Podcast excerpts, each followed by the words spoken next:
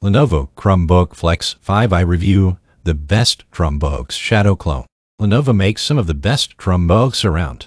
From the compact companion Lenovo Chromebook Duet to the ruggedly handsome ThinkPad C13 Yoga Chromebook, however, the Chromebook that has sold like hotcakes for almost a year and a half now is the Lenovo Chromebook Flex 5. This year, we've seen a few iterations of the Flex 5 hit the market, uh, and we're still waiting for one more to arrive.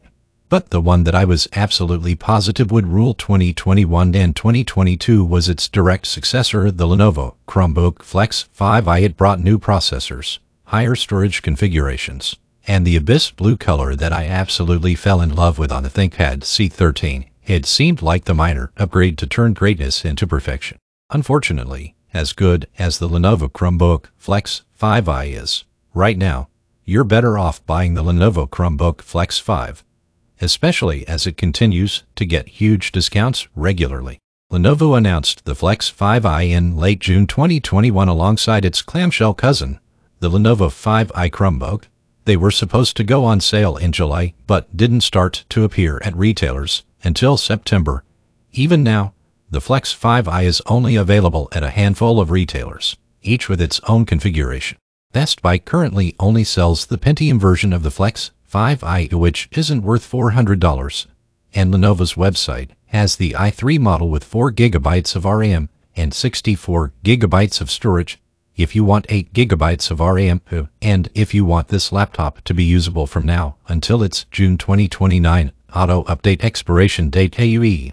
You definitely do. Uh, you'll have to scope out your local Costco or hit up third-party vendors through marketplaces like Newegg. Amazon is finally carrying the Flex 5i, not just last year's Flex 5.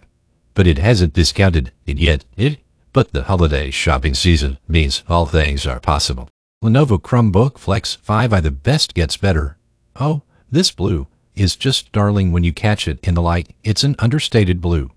But when the lid is closed under overhead lighting or in that super sunny glass-walled airport terminal, it will light up like the Atlantic Ocean at dawn. The gray keyboard inside plays nicely with the blue to help keys stand out without clashing with the overall look. If you played with the Flex 5 last year, nothing has changed in regard to ports USB-C on each side with USB-A, uh, microSD, and audio combo jack on the left.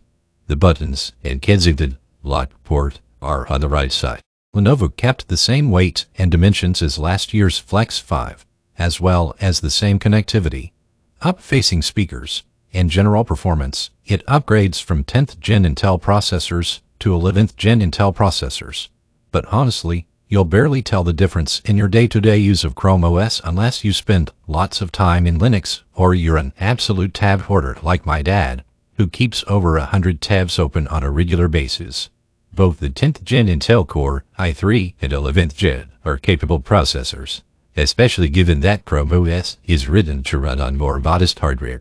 The keyboard is evenly backlit, comfortable to type on for long periods of time, and it has a good spring to the keys, while it can feel slightly mushy to those of you who've been spoiled by mechanical keyboards while working at home, like me. I've spent weeks typing on mine and find it quite comfortable. The trackpad sitting under it is fairly smooth, and the palm rests have the perfect texture with just the right amount of grain and resistance. During day-to-day -day use, the Flex 5i has been great for sitting at my desk and banging out 3,000 words in a day. And it's been good for curling up on the couch and playing FreeCell long into the night on weekends. My review when it had 8 gigabytes of RAM with the i3 processor, so it handled 20-30 tabs just fine. Like the Flex 5 before it, the webcam is okay for Google Meet or Zoom, but it's not high quality. So, good news, the Flex 5i works just as well as the Flex 5. Bad news, the Flex 5i only works as well as the Flex 5. Lenovo Chromebook Flex 5i the best gets bland. Lenovo had to sacrifice something to bring more powerful processors to the Flex 5i while still maintaining the same size and weight. In this case, it ended up being battery life. While I consistently got 9-10 hours on a single charge with the Flex 5, the Flex 5i usually begs for a top off around 7-8 hours. Considering most people do most of their work at or near a desk with a charger, Lenovo thought that trade-off was acceptable, however. I spend most of my work time with my laptop either in my lap or on my fancy new lift-top coffee table, so the difference was almost instantly apparent to me if you tend to have long days away from a charger. The Flex 5i won't be as good a fit as its predecessor. The screen here is the same as the last couple of years, a 13.3-inch 1920 by 1080 pixel, 250 nits glossy IPS touchscreen that was perfectly fine last year. But if Lenovo was going to give us an upgraded processor, I wish they could have given us a brighter screen. Even a bump to 300 or 350 nits would have made it easier to use in brighter offices or outdoors. The 13-14-inch segment is getting more and more crowded. And since most of their screens are only 220 250 nits, that allows higher brightness screens like the Acer Spin 713 to stand out all the more. My screen, in particular, had a bit of light bleed in the upper left corner, but Lenovo said it was within tolerance. If you're concerned about light bleed after your initial setup, go to Google Photos, click on any of your backed up screenshots, and then hit the full screen key. That'll be pure black on all four corners and both of the sides, where light bleed is more common.